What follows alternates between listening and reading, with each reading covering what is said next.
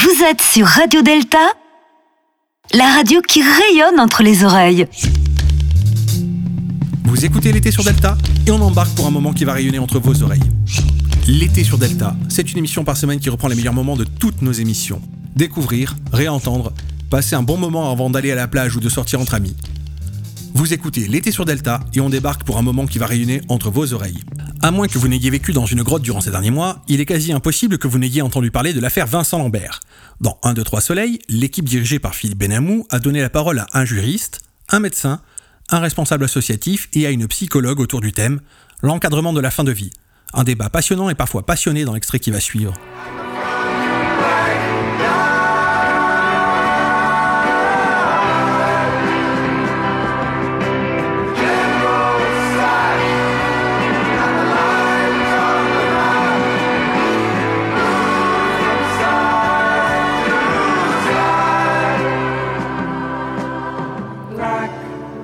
Alors la triste situation de Vincent Lambert, enfermé malgré lui dans un conflit familial devenu national et international, pose de vraies questions juridiques, médicales et philosophiques de l'encadrement de la fin de vie. En 2003, Vincent Humbert, lourdement handicapé à la suite d'un accident de voiture, demande à mourir. Sa mère et un médecin répondent à sa demande. Ils sont tous inculpés, jugés puis acquittés en 2006 car le juge décide un non-lieu. Dans cette affaire naîtra un large débat qui aboutira à la loi Leonetti, du nom du député qui a porté cette loi, loi qui sera approfondie et qui deviendra la loi Leonetti-Clay en, en, 2016. Et pour aborder ce, sujet, pour aborder ces sujets, nous avons invité trois, quatre même, quatre personnalités. Tout d'abord le professeur Bernard Lebeau.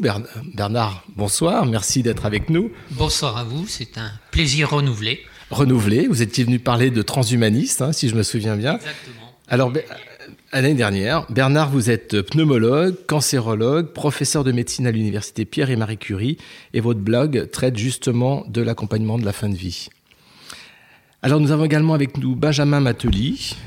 Bonsoir. Bonsoir, Benjamin. Vous êtes membre de l'association ADMD, hein, c'est l'association pour le droit de mourir dans la dignité, qui est présidée par Jean-Luc Romero.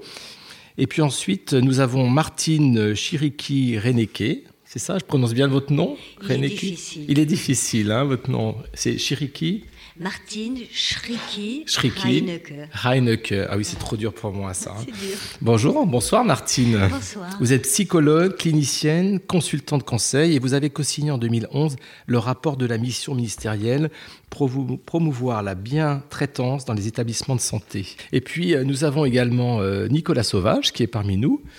Bonsoir Nicolas. Nicolas a étalé devant lui, je ne sais pas combien de multitudes de feuilles. Euh, c'est assez impressionnant pour nous. Nous n'avons rien. Lui, il a, il a au moins une vingtaine de feuilles devant lui. Alors, Nicolas, vous êtes juriste et vous avez prévu, je crois, de nous parler euh, ce soir en particulier, et pas, et pas seulement, en particulier euh, le pourquoi la Cour d'appel de Paris débarque avec trois magistrats qui prennent le pouvoir pour remettre en cause tout le travail juridique déjà fait dans l'affaire Vincent Lambert. C'est bien ça. Alors nous avons un médecin, un responsable associatif, une psychologue, un juriste. C'est parti pour deux heures de débat et vous êtes bien sur Radio Delta. Qu'est-ce qui s'est passé d'un point de vue juridique? En fait, cette affaire euh, commence euh, le 29 septembre 2008 avec l'accident de la route qu'a connu euh, M. Lambert. Et la famille commence les actions juridiques à partir du 11 mai 2013. Ça remonte donc à il y a six ans. Mmh. Ce qu'il faut comprendre dans cette affaire, c'est que euh, c'est la décision d'arrêter les soins qui a déclenché euh, une réaction de la famille et pas de toute la famille. Et, en fait, c'est toute la difficulté de ce, dossier. Il y a beaucoup d'autres cas dans lesquels les familles sont unanimes pour euh, aller vers une décision d'arrêt des soins. Euh, là, en fait, la loi Leonetti se retrouve dans une position qui, euh, dans une situation qu'elle n'a pas réglée, qui est le cas où la famille n'est pas unanime sur ce qu'il convient de faire. Donc la, loi Leonetti est parfaitement euh, adaptée quand il n'y a pas de conflit familial ou d'opposition pas tout à fait. Je ne dirais pas qu'elle est parfaitement adaptée, mais enfin, c'est mieux d'avoir la loi Claes Leonetti que rien du tout. Voilà. Et elle institue, euh, c'est dans l'article euh, 1111.11, c'est facile à retenir, euh, du Code de la santé publique, elle institue justement sur la base des directives anticipées ou sans directives anticipées, euh, la façon de mettre fin à la vie d'une personne euh, ou de la, de la laisser, euh, de laisser la mort faire son œuvre. C'est c'est la façon dont euh, le Conseil d'État euh, a, repris cette idée. Euh, elle institue un système qui est extrêmement bordé, puisqu'en fait, euh, la peur qui est dans le cortex reptilien des législateurs quand ils font un texte comme ça, c'est qu'on essaye d'aller euh, tuer sa belle-mère qui est un peu fatiguée, vous voyez, ou un oncle riche dont on voudrait hériter, et voilà. Je, no- je note les exemples au passage, ils peuvent être utiles. J'aime beaucoup ma belle-mère par ailleurs.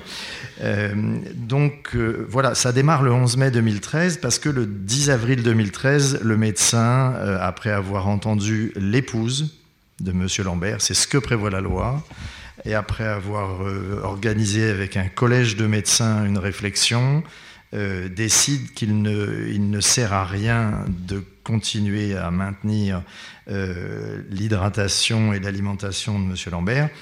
Et donc, il annonce à la famille qu'il va arrêter l'hydratation et l'alimentation, ce qui va entraîner, je ne suis pas médecin, mais assez rapidement euh, des problèmes rénaux qui eux-mêmes vont entraîner la mort. C'est pas l'arrêt de l'alimentation tellement le problème, c'est l'arrêt de je, l'hydratation. je pense que sur le terme rapidement aussi, on pourrait discuter euh, longtemps. ça, hein, parce que- mais bon, puisqu'on est dans un cadre juridique, on fait pas n'importe quoi, on est encadré, vous l'avez, vous l'avez redit.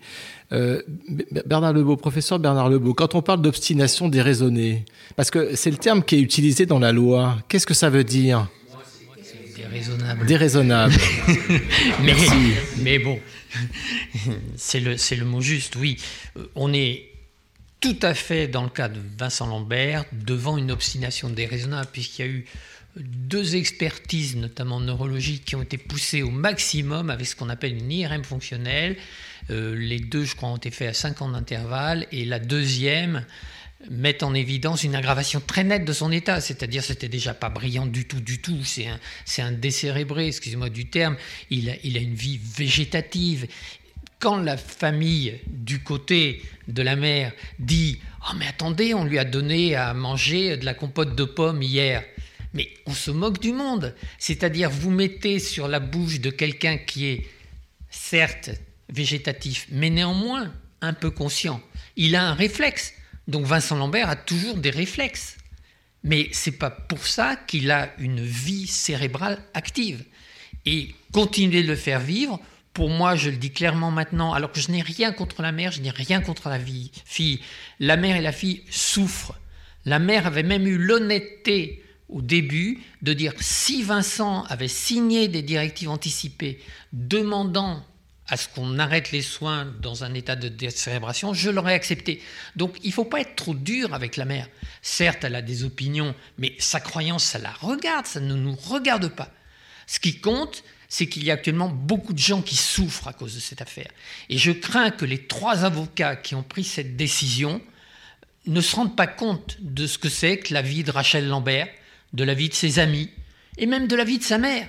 C'est-à-dire, la mère, on peut se poser des questions maintenant. Euh, son neveu, à dire, ça dit d'elle, ça, ça l'engage, ça ne m'engage pas, c'est une sadique.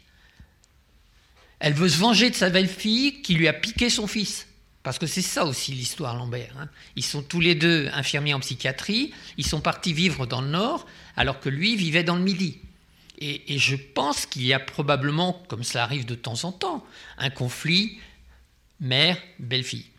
Et, malheureusement, cette décision juridique, la justice doit prendre son temps, et je le conçois, mais six mois de plus, ça devient insupportable. Et c'est là où on peut regretter l'insuffisance de la loi Leonetti, de la loi Leonetti-Claes. C'est-à-dire, si nous étions en Belgique, Vincent Lambert serait mort depuis longtemps. Benjamin Il y a au niveau euh, de la loi belge quelque chose qui est très bien qu'on demande depuis longtemps puisque les lois Claes-Noetti ont été revues parce qu'en fait en France on a la, la fâcheuse tendance quand on voit qu'une loi va pas de la faire refaire par le même qui a fait la loi. Donc on a demandé deux fois sous deux, parce qu'on ne peut pas dire, hein, c'est soit un gouvernement de droite et un gouvernement de gauche, donc à, à chaque fois, mais au même député. Euh, et il manque une chose, c'est que si euh, les directives anticipées n'ont pas été rédigées, en Belgique, il n'y a pas de déchirement de la famille puisqu'il y a euh, une euh, hiérarchie des euh, personnes euh, proches. On va d'abord demander à l'époux ou à l'épouse. S'il n'y a pas, on va demander aux enfants majeurs. S'il n'y a pas, ça sera aux parents. Il y a une vraie hiérarchie qui permet de aux Mais ça, c'est inscrit dans la loi. quoi, on est bien Dans la loi belge, ouais, dans la loi belge, vous avez la hiérarchie des proches. Et si ça aurait été le cas là, pour Vincent Lambert, on aurait demandé à son épouse, elle se serait exprimée, et voilà, on aurait euh, suivi et point final. Voilà. Personnellement, je ne pense pas que les choses soient si simples. Je pense euh, très sincèrement que la loi, notamment la deuxième loi Jean Leonetti, Alain Claes, a apporté des réponses. Euh, très clairement, cette loi répond, à mon sens, à 90% des situations rencontrées. Et il faut rester modeste sur ce que l'on dit quand on est en bonne santé, bien vivant, et ce que l'on peut entendre des gens qui sont en situation de fin de vie. Euh, Je me souviens très bien d'une situation où j'étais stagiaire psychologue et une dame dans le service qui avait 93 ans, qui était en fin de vie, qui demandait à mourir avant la loi, malheureusement, y compris la première loi de 2005. Donc elle demandait tous les jours à mourir en disant il n'y a pas de sens, je vois pas pourquoi je suis ici, je veux m'en aller. Et puis qui un jour voit passer le médecin coordonnateur de l'EHPAD et qui l'arrête et qui lui dit docteur, j'ai une angine, là ça va pas, hein, j'ai mal à la gorge. Ou alors des gens qui déclarent euh, mordicus qui veulent mourir, mais qui vont vous dire ah non, là ça va pas du tout votre plat, ça manque de sel, c'est dégoûtant. Alors c'est un constat entre ce que nous nous disons euh, en étant bien portants de ce que nous voulons pour nous être les dispositions de fin de vie et les gens qui sont en fin de vie, il faut rester modeste sur le fait qu'y compris pour nous-mêmes, nous ne savons rien. Donc il y a ça, je pense que ça c'est une donnée importante et que la loi ne prétend pas résoudre des problèmes de morale. Et là, euh, il faut voir les choses telles qu'elles sont. Et heureusement d'ailleurs, la loi est un instrument social qui régit des situations, y compris avec les imperfections que ça a.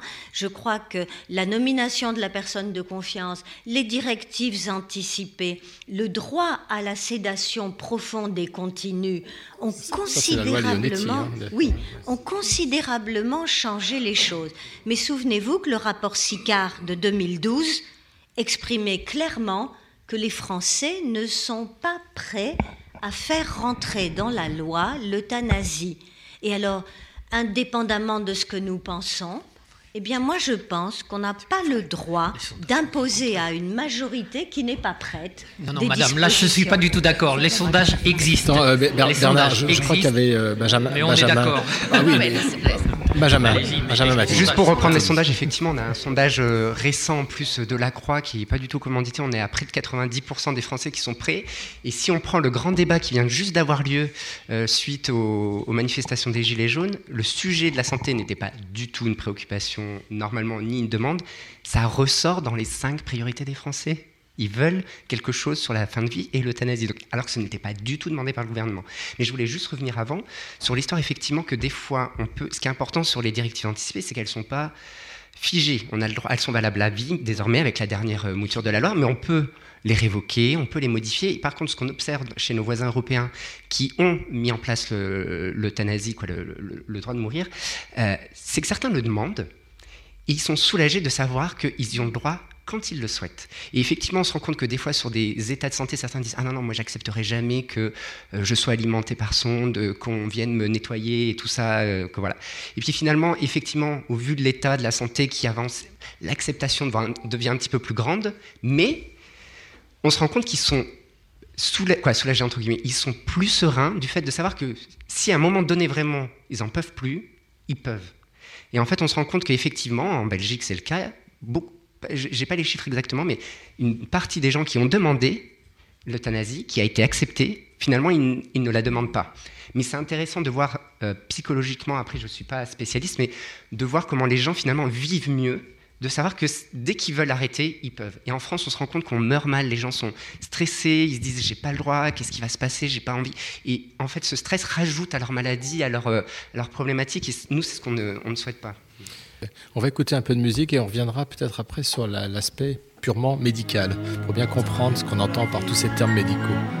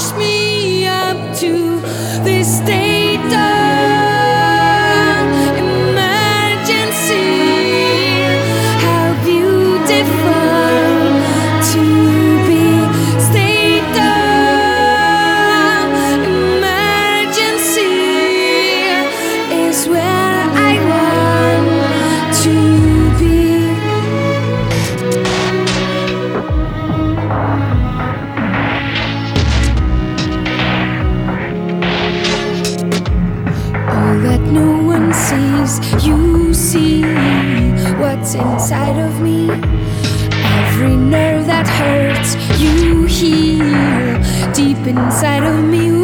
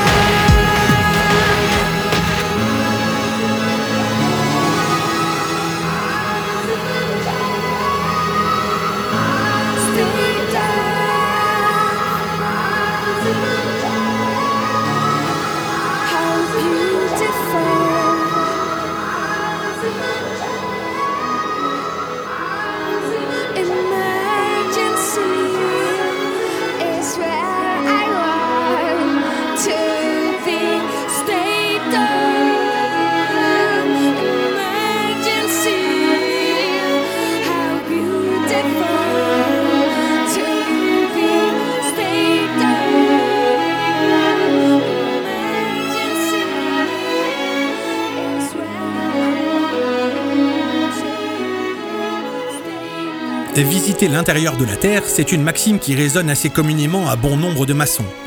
Et les invités des Pierres Brutes ont pris celle-ci au pied de la lettre. Émission passionnante sur les catacombes et les cataphiles que l'équipe des Pierres Brutes nous avait préparée.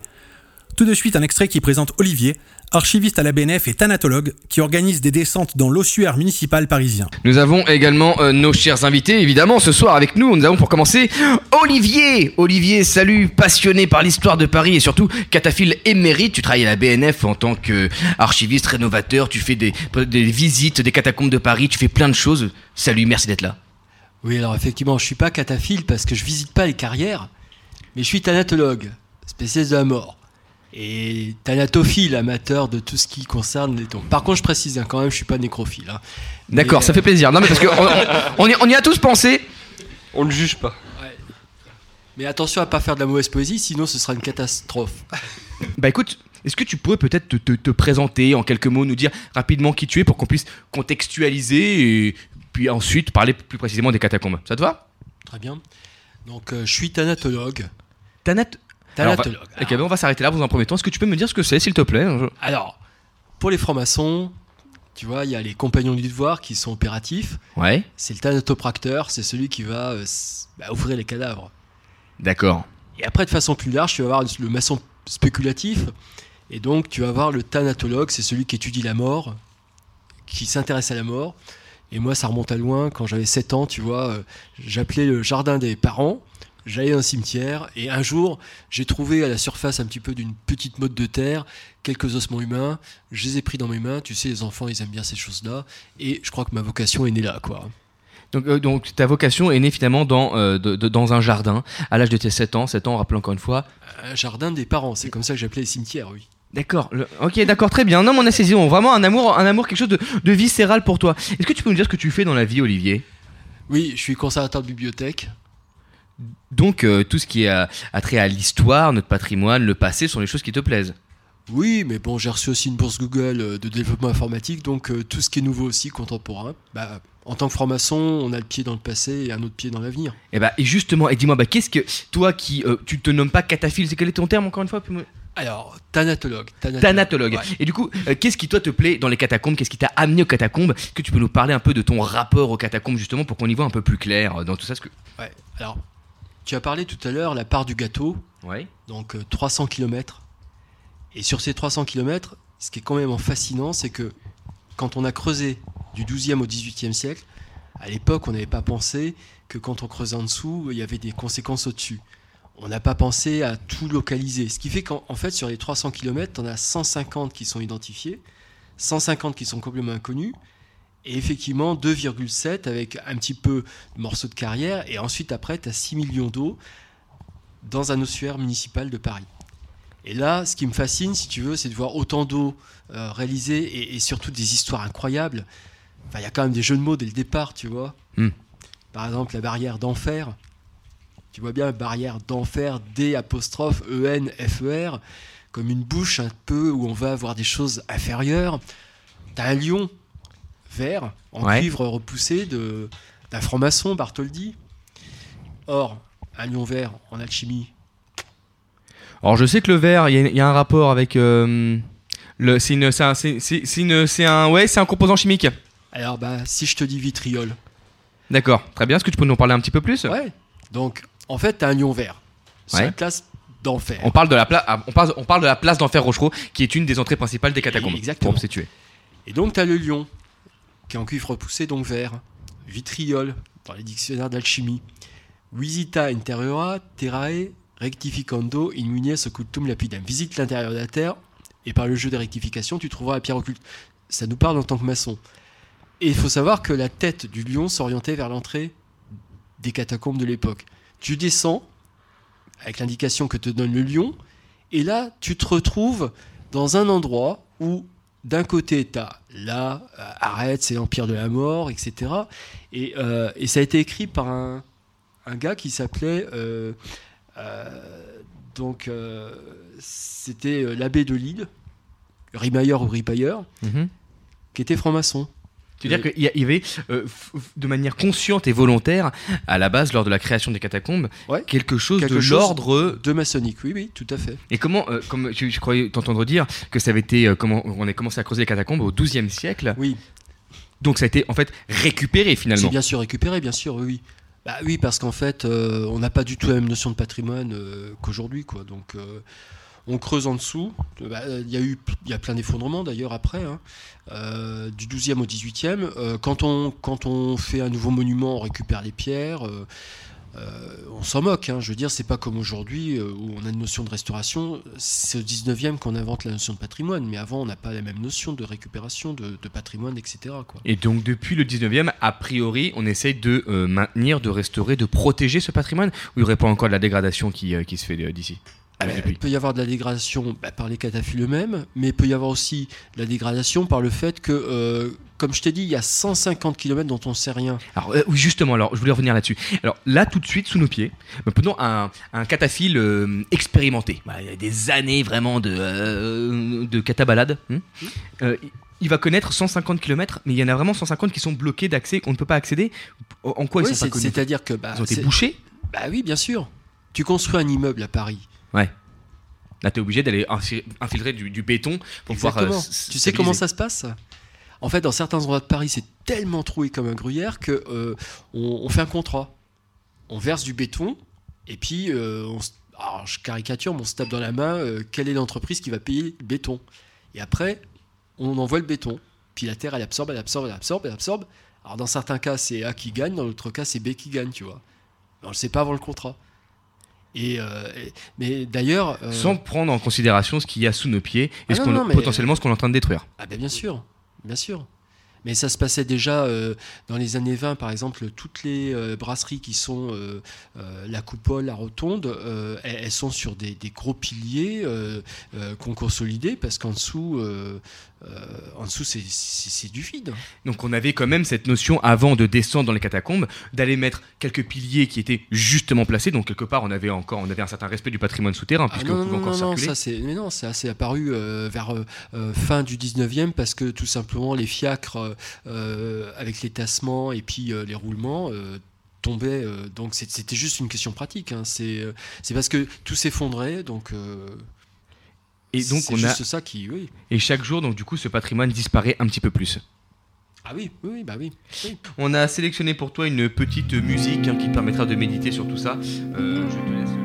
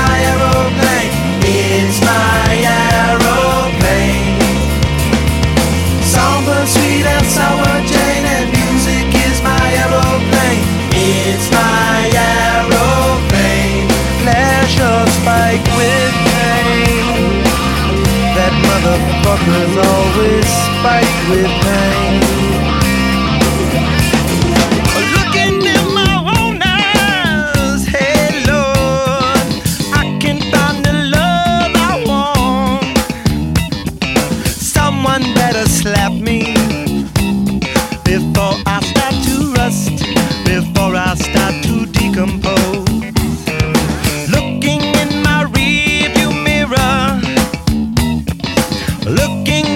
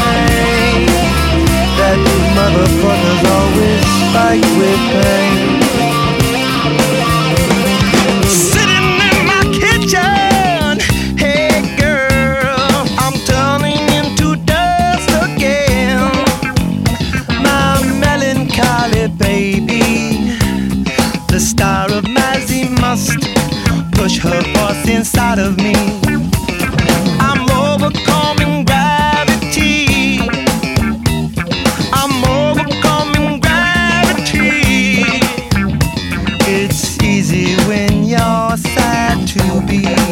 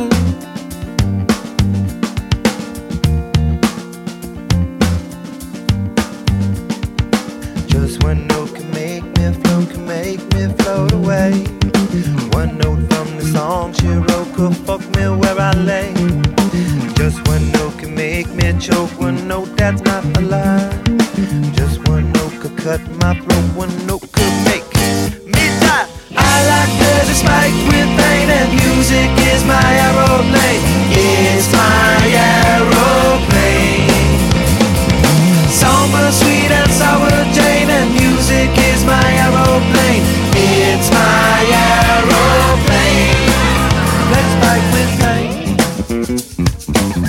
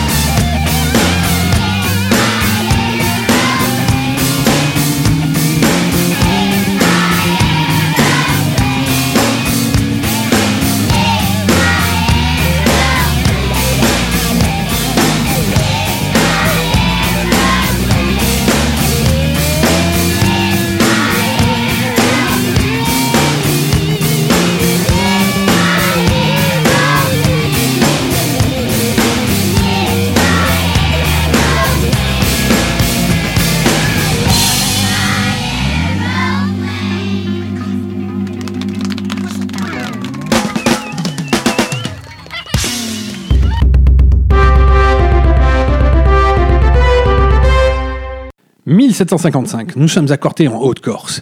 Pascal Paoli, le père de la nation corse, sort de plusieurs années de guerre d'indépendance. Il est fatigué, mais il arrive enfin à imaginer une nation forte et indépendante. Son premier gros projet, établir une constitution. Il s'entoure de plusieurs personnes de confiance et le voilà parti dans la rédaction de la dite constitution.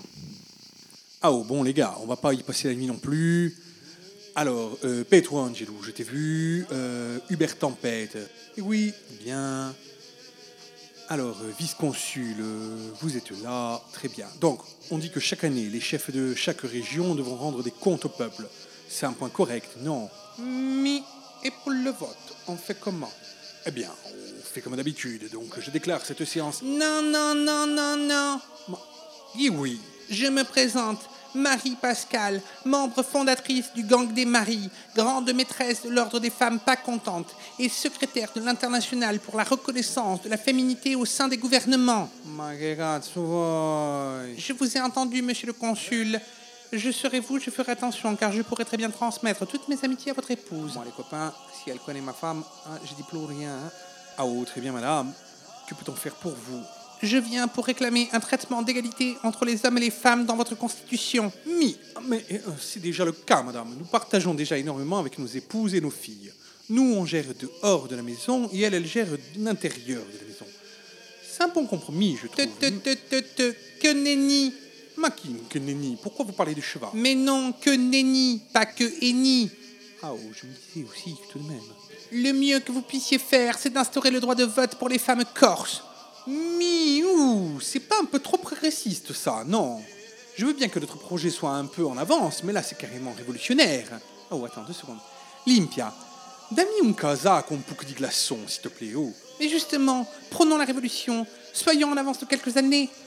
Pour vous exposer mon propos, je vous invite à écouter mon avocate, Maître Viviane. Bonjour. Ah zo, si vous êtes arrivé à la voix Non, c'est rien. J'ai avalé Annie Girardot ce matin au petit-déj. Donc, ma cliente, ici présente, une femme outragée, une femme martyrisée, mais une femme fatiguée de devoir se battre contre le patriarcat qui gangrène cette société. Je vous demande, monsieur Paoli, avec tout le sérieux que cela implique, pourriez-vous me dire que vous regarderez cette femme au plus profond des yeux et lui tenir l'affront ultime de ne pas reconnaître son combat comme logique et légitime? Ah oh, mais moi, je ne sais pas. De toute manière, je n'étais pas là et je n'ai rien vu. Désolé, mais c'est presque un réflexe. Dès que j'entends un avocat, c'est quasi automatique. Hein. Je dis que j'ai rien vu. Ne nous poussez pas aux dernières extrémités, monsieur Paoli. Et alors Vous feriez quoi? Nous pourrions très bien demander à Lynn Renault de faire une grande soirée caritative autour du sujet. Ah oh non, hein, oh, pas Lynn Renault. Hein. On n'est pas certain que la chute de l'Empire romain ne soit pas de son fait. Hein. Donc négocions. Très bien. Pouvons-nous alors compter sur le vote des femmes aux prochaines élections?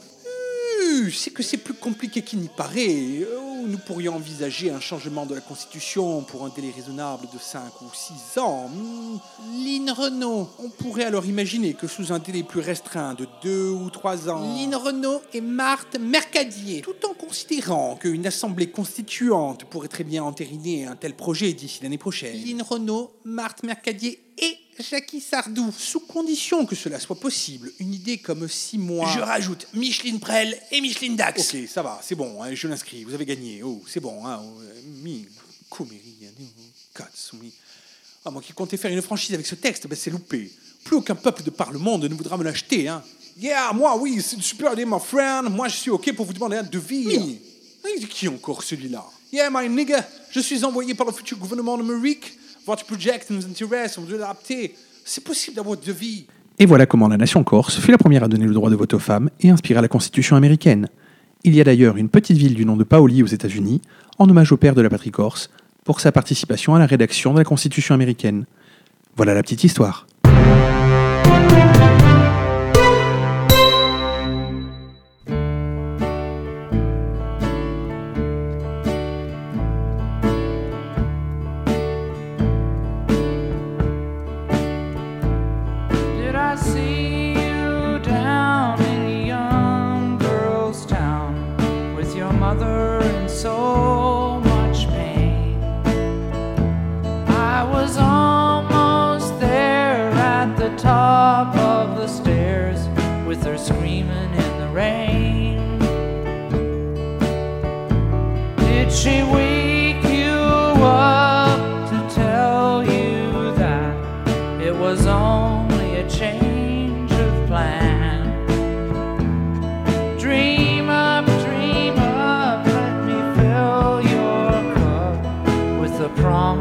A man.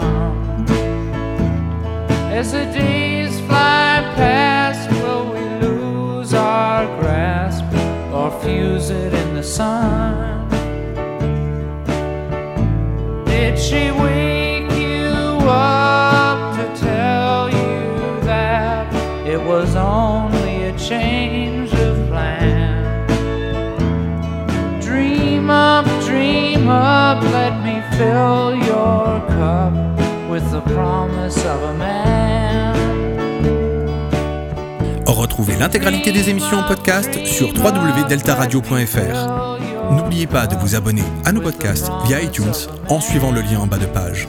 C'est tout pour moi. Vous avez écouté l'été sur Delta et à la semaine prochaine. Radio Delta, la radio qui rayonne entre tes oreilles. Radio Delta.